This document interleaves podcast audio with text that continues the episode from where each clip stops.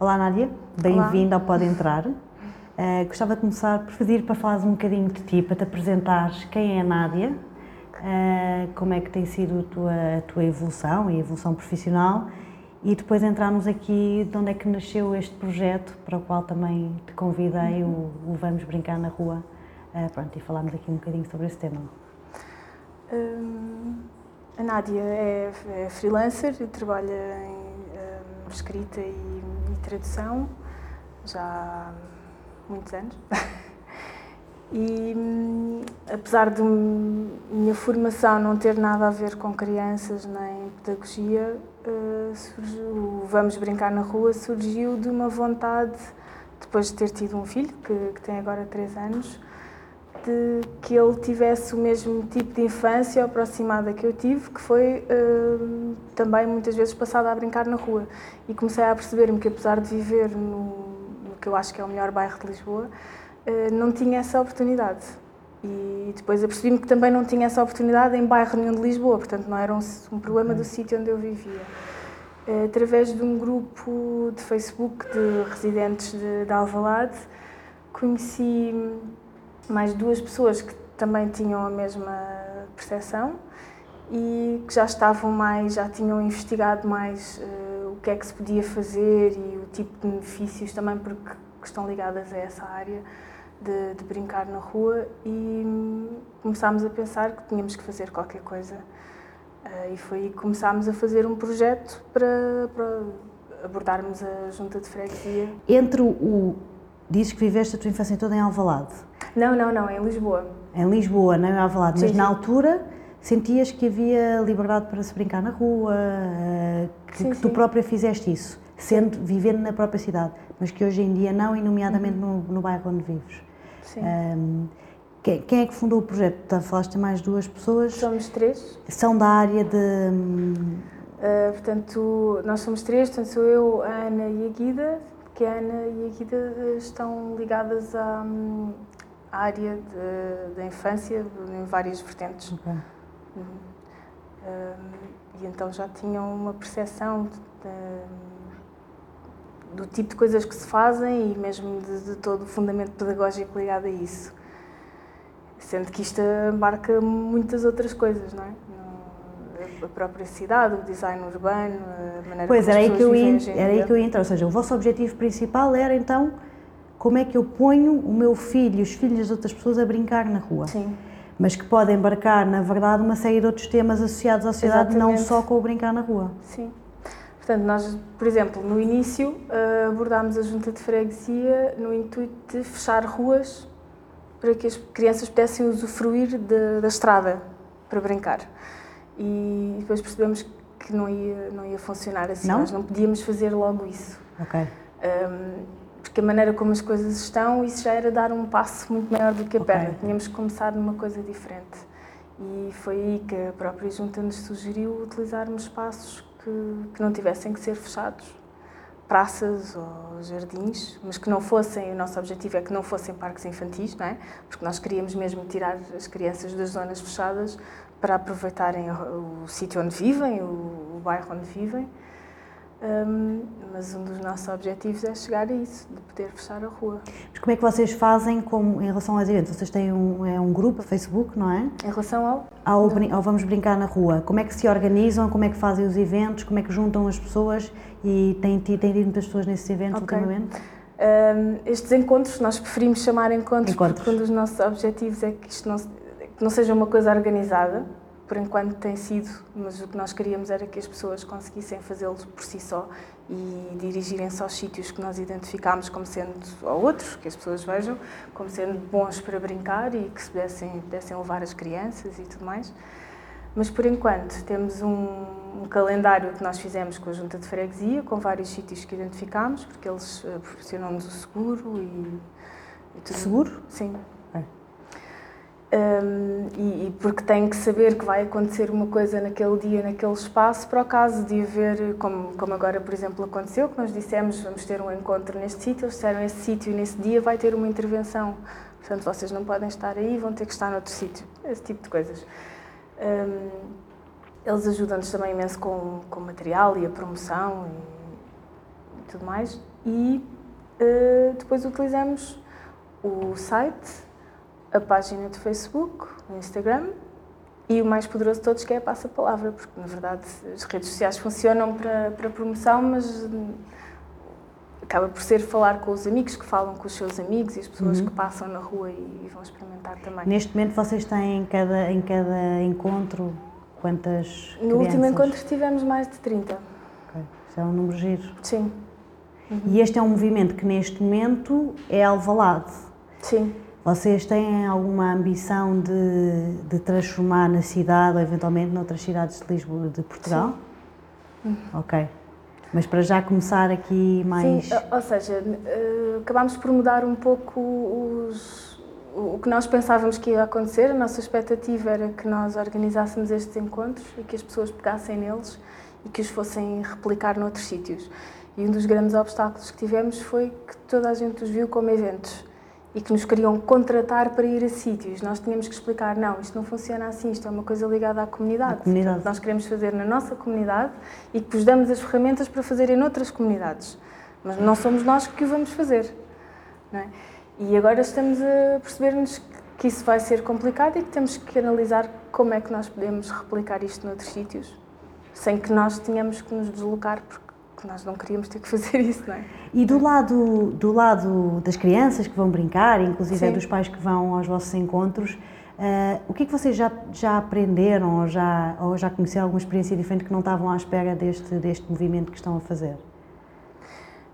O que nós não estávamos à espera é que fosse um processo tão lento e que, que as pessoas estivessem tão desfasadas desta, desta coisa de brincar na rua. Okay. Um, havia, um dos aspectos que nós temos do, dos encontros é que não usamos brinquedos já uhum. feitos, brinquedos pelo conceito que conhecemos de Usam brinquedos. papel. Então o que nós fazemos é giz. temos algum material que, que a Junta de Freguesia nos proporciona, que é as tintas e o giz e o papel, e tudo o resto nós colaboramos com lojas do bairro e vamos buscar caixas de cartão, uh, restos de tecido, qualquer material que eles tenham. Reutilizado, ou seja, que eles já não precisem das Sim, lojas. que já não precisem, ao mesmo coisas que a maior parte das pessoas chama tralha. Uh, por okay. exemplo, houve um uh, em que levámos uma caixa cheia de CDs antigos e foi um sucesso. Os miúdos adoraram aquilo, porque eles queriam coisas que nós já não conseguimos prever, não é?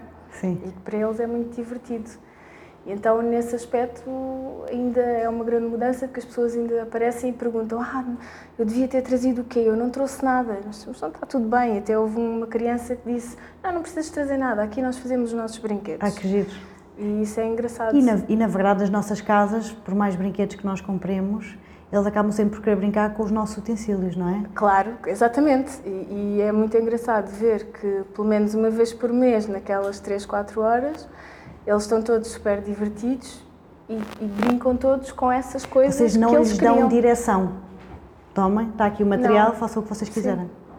Sim. nós chegamos lá, espalhamos o material e eles vão-nos pedindo ajuda ou não uh, para alguma coisa que queiram fazer, mas depois orientam-se okay. sozinhos. Eu acho, eu acho especialmente interessante, eu como mãe também, uh, sinto muito isso em geral e quando comecei a ver o vosso movimento identifiquei-me imenso porque sinto isso, sinto que a forma como a cidade está construída, a forma como nós vivemos a nossa vida de trabalho, é muito de defesa dos nossos filhos em casa e de não lhes proporcionar isso. Portanto, logo à partida, isso deu-me imensa atenção para ter esse cuidado e levar o meu filho todos os dias ao jardim e ter uhum. essa atenção, escolher uma escola a que ele possa ir a pé até à escola, o que é espetacular sim, sim. e que pouca gente tem esse privilégio.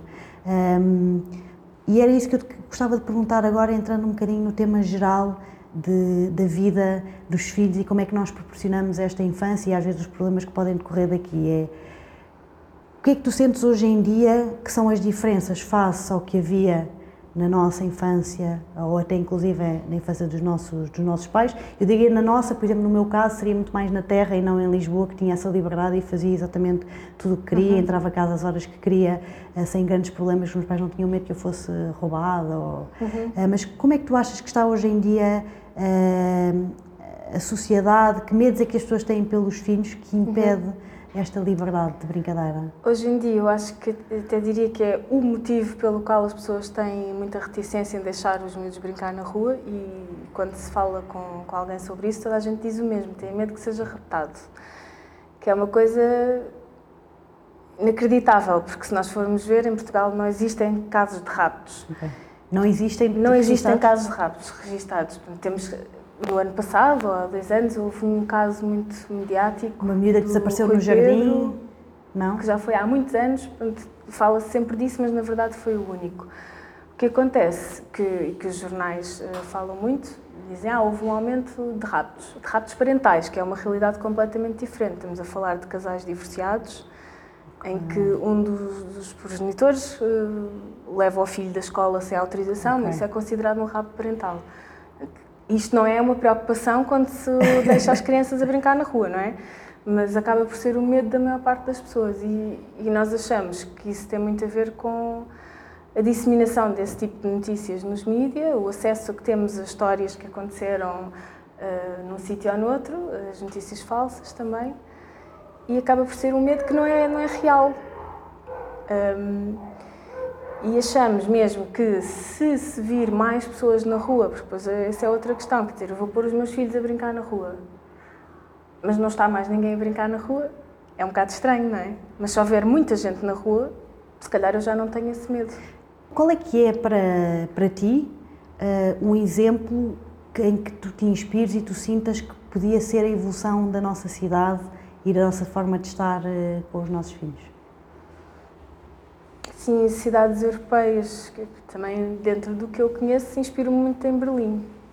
Ok, porque acho que é uma cidade em que também está desenhada de uma forma diferente, por uhum. bairros, em que as pessoas conseguem fazer toda a sua vida dentro de um bairro.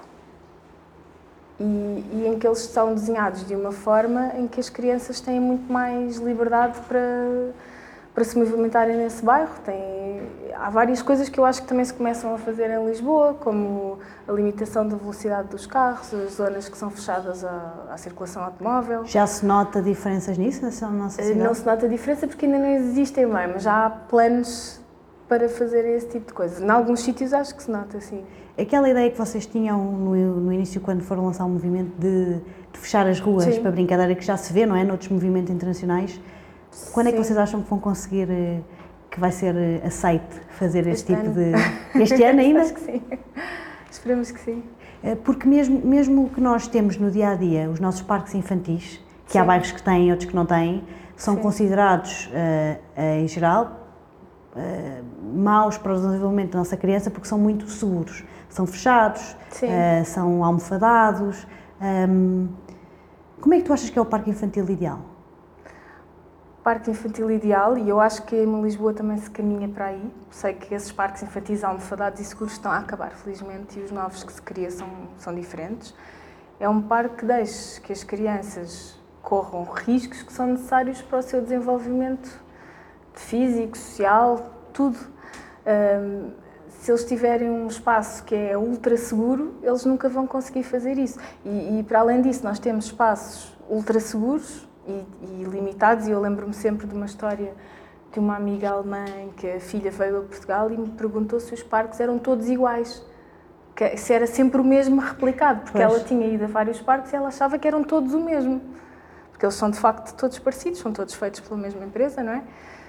E, e acaba por ser uma coisa que não é assim tão benéfica para eles. E os pais depois têm, acabam por ir aos parques com as crianças e ficar colados às crianças uhum. no parque o tempo todo quase a levantar, que não é? Que nem sequer é o intuito do, do, parque em si, não é? Porque é que o parque é fechado? Não é para os pais poderem lá estar com as crianças fechados dentro do parque. Mas porquê nem... que os pais já trabalham? Ou seja, entrando um bocadinho do tema dentro do parque, eh, eh, eu, eu própria tento estar, sempre quando o meu filho era um bocadinho mais novo, estava a estar sentada e olhar Exato. para ele simplesmente e vê-lo a brincar. Mas o que acabava por acontecer, e aqui no bairro, no bairro de Alvalade também, é que eu via outros pais a irem ajudar o meu filho a subir sim, ao escorrega, sim, quando sim. eu própria não precisava que ele tivesse ajuda. Uh, de onde é que isto vem? De onde é que surge? Uh, Porquê é que os ou seja, isto, misturamos aqui um bocadinho de temas, mas no fundo estamos todos à volta da liberdade e de dar esta liberdade aos nossos filhos crescer e errar, etc. Um, foi o que os nossos o que os nossos pais nos ensinaram a fazer, porque é que nós damos tanta segurança e estamos tão em cima dos nossos filhos? Mas eu acho, eu não, não sei explicar bem isso, mas penso que há uma cultura maior de, de medos, não é? As Medo. pessoas não querem que, que, se magoem, não querem que façam uma coisa. Um, em relação a, Pois há pessoas que têm, têm vivências diferentes com isso. Não... Sei que, que eu própria sinto que também talvez terei tido isso e, e é uma coisa contra a qual eu luto. Sim. Às vezes apetece-me ir ajudá-lo, levantá-lo do chão e há uma pessoa que, que, nós usamos muito como inspiração, que é o professor Carlos Neto, uh, que dizia sempre uh, tem que fechar os olhos e esperar que corra tudo bem. que às vezes é mesmo isso. E se calhar é, é uma coisa que as pessoas não pensam muito. Pois. Um, nos vossos artigos que partilham bastante na página, falam também um bocadinho sobre os riscos de hoje em dia. Eu queria só pegar neste tema para depois falar uhum. um bocadinho das, se calhar, ideias ou sugestões que nós podemos dar em geral aos Sim. pais, uhum. de atitudes que nós podemos tomar no nosso dia a dia que ajudem a mudar qualquer coisa. Mas pegando aqui só um bocadinho nos riscos para ter noção, e vocês partilham muito esta informação. Hoje em dia, o que é que acontece face à sedentariedade dos miúdos em casa e não estarem a mexer e que tipo de riscos é que isto, é que isto tem ou que estão associados ao que já tem sido, vindo a, tem sido estudado? Uhum. Nós costumamos falar no risco em duas vertentes diferentes, que é o, o risco que as crianças correm, que nós achamos que é importante, porque no, nos tempos que nós vivemos agora, eh, em que as coisas estão, são completamente diferentes, a realidade profissional e tudo das pessoas é diferente uhum, do que era há muitos anos, então achamos que correr esses riscos é essencial para que as pessoas possam, as crianças possam tornar adultos eh, com muita confiança neles próprios e achamos que isso é mesmo o mais importante que eles podem ter na vida deles. O, o outro risco, que é o risco do que possa acontecer na situação que nós vemos hoje em dia, é, claro, com, com o aumento da, da tecnologia e, e, a falta de tempo dos pais e tudo isso, as pessoas são cada vez mais sedentárias e, isso está, está estudado, há cada vez mais crianças com obesidade, que era uma coisa que se calhar na minha geração, por exemplo, não só ouvia falar em crianças. Uh, há outros problemas de saúde também aliados a ver muita televisão, estar muito tempo com telemóveis, tablets, tudo mais, mesmo a nível psicológico e social também. Pois. Tanto pelo desenvolvimento que as pessoas têm, a segurança, a autoconfiança, o social de saber lidar com outras pessoas sem estar com elas é difícil, não é? Sim. É, é uma coisa que, que acho que também se, se, caminha para aí, começa a haver muitas orientações da Organização Mundial da Saúde, vários artigos e estudos que vão sendo feitos. E, e eu às vezes, inclusive, questiono-me, há tanto artigo, tanta informação hoje em dia sobre, que falar sobre isto e sobre estes riscos, que me faz pensar, efetivamente, isto é uma coisa a séria.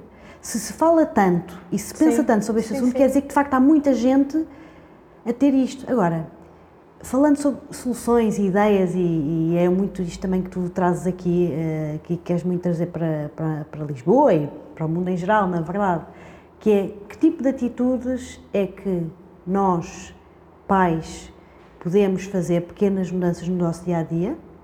E, à parte, que tipo de atitudes é que a Junta, o Governo, algumas uhum. instituições também poderiam ajudar para acolher e ter uma cidade que permitisse fazer isto. Eu sei que isto é muita coisa ao mesmo uhum. tempo, mas falar aqui nos dois planos. Okay. Se calhar começámos no plano dos pais. Que tipo de pequenas uhum. atitudes é que nosso, no nosso dia a dia, se calhar nós começamos a pensar? Isto porque, fazendo aqui uma introdução, nós sabemos que a maioria das pessoas trabalham até largas horas, que é difícil mudar porque o empregador assim o obriga e se calhar são despedidos ou têm medo de ser despedidos se isso acontecer, já estão cansados, já estão frustrados, estão zangados em casa, depois têm muita coisa para fazer também quando chegam a casa e acaba por ser aqui um rebuliço. Mas que tipo de atitudes é que se calhar tendo em conta hoje em dia que nós conseguimos fazer algumas pequenas mudanças?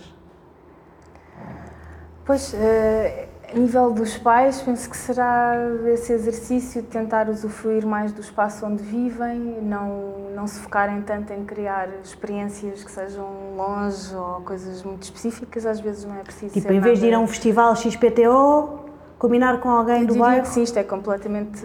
Não, mas, mas isso é que é interessante às vezes são coisas simples eh, que lhes proporcionam experiências tão enriquecedoras como qualquer outra coisa que nós achamos que seja muito melhor, não é? Preciso... Sim, mas para um pai que chega a casa, um pai e uma mãe chegam a casa às sete e meia, oito, é a hora de jantar do filho. Que tipo de coisas faz sentido fazer mesmo sendo em casa ou ali ao pé? É eu acho que isso depende imenso do sítio onde as pessoas vivem, do tipo de coisas que as pessoas gostam, uh, mas é um pouco analisar a maneira como a vivência que nós queremos dar aos nossos filhos e a, e a nós próprios, porque isto depois acaba por tocar muito nos pois. pais. Nós temos visto que as próprias pessoas que vão aos encontros, os próprios pais ficam uh, a falar sobre isso e querem ir ao próximo, porque acaba por ser uma experiência sociológica para os pais também, não é? Que conhecem outros pais, que vivem na mesma e zona. Conhece, exatamente, ou seja, é conhecer as outras mães e outros Sim, pais que, que, moram também. Uh, nós, do último encontro, tínhamos imensas fotografias de pais a fazer desenhos com giz na, no chão, que, que é uma coisa que se calhar não se sentiriam tão abertos a fazer se estivessem sozinhos. Mas penso que é, que é uma coisa muito pessoal, as pessoas têm que analisar aquilo que gostariam que acontecesse e um pouco tentar ir nesse sentido. Eu percebo que haja imensas pressões a nível profissional, acho que cada um depois tem que ver o que é que consegue fazer sobre isso, não é? Uh, há, um, há um tema relacionado com isso. De facto, eu acho que às vezes, uh, isto é uma opinião muito pessoal, mas uh, no dia a dia, nós às vezes assumimos, enquanto pais, que os momentos que vamos viver dos nossos filhos é aquele momento de brincadeira. Eu vou planear ali e vou brincar com ele.